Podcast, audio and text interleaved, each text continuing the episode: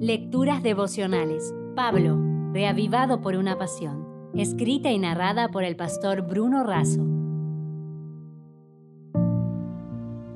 Hoy es 24 de noviembre, el sol naciente de la mañana. En Hebreos capítulo 4 versículo 1 dice, temamos, pues, no sea que permaneciendo aún la promesa de entrar en su reposo, alguno de vosotros parezca no haberlo alcanzado. En el capítulo 4 de Hebreos, Dios promete descanso para su pueblo. Dios había dicho que su pueblo entraría en la tierra prometida, pero Israel no entró a causa de su incredulidad.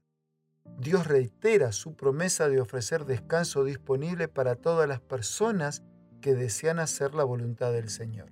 Así, los que creen y confían en Dios entrarán en su descanso.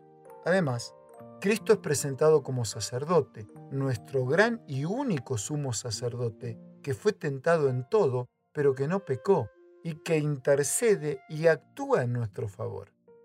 El 23 de junio de 2018 el mundo fue sorprendido por la noticia de un grupo de 13 jóvenes atrapados en la cueva Tan Luan al norte de Tailandia.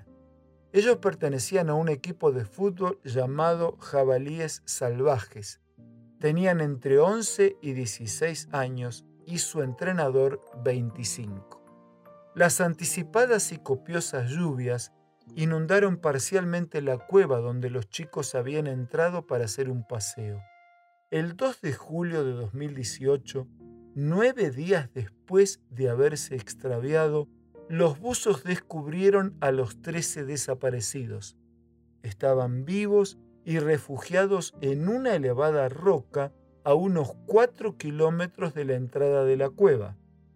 Los rescatistas se abrieron paso durante horas a través de aguas oscuras y frías, siguiendo el camino con cuerdas como guía. A veces las secciones eran tan angostas que solo podía caber un cuerpo. Fue una hazaña asombrosa. Después de dos agonizantes semanas, los niños fueron rescatados sanos y salvos. Ellos, su familia y el mundo reposó de la angustia. ¡Cuánta alegría! Fue una gran victoria. Sin embargo, a los niños les contaron que uno de los buzos, llamado Samán, que significa el sol naciente de la mañana, perdió su vida intentando rescatarlos mientras colocaba tanques de oxígeno a lo largo del camino inundado. Ellos lloraron, oraron e hicieron un voto en honor a Samán. Seremos buenas personas para honrar al que murió por nosotros, dijeron. Así como estos niños, nosotros también estamos en la cueva del pecado con destino de muerte. Pero gracias a Jesús, el sol de justicia, quien dio su vida por nosotros, pronto entraremos en el reposo, parcial ahora y completo en su venida. Honrando al que nos rescató, debemos ahora vivir rescatando a otros. Aún quedan muchos por salvar que están desamparados por el pecado y necesitados del reposo del Señor.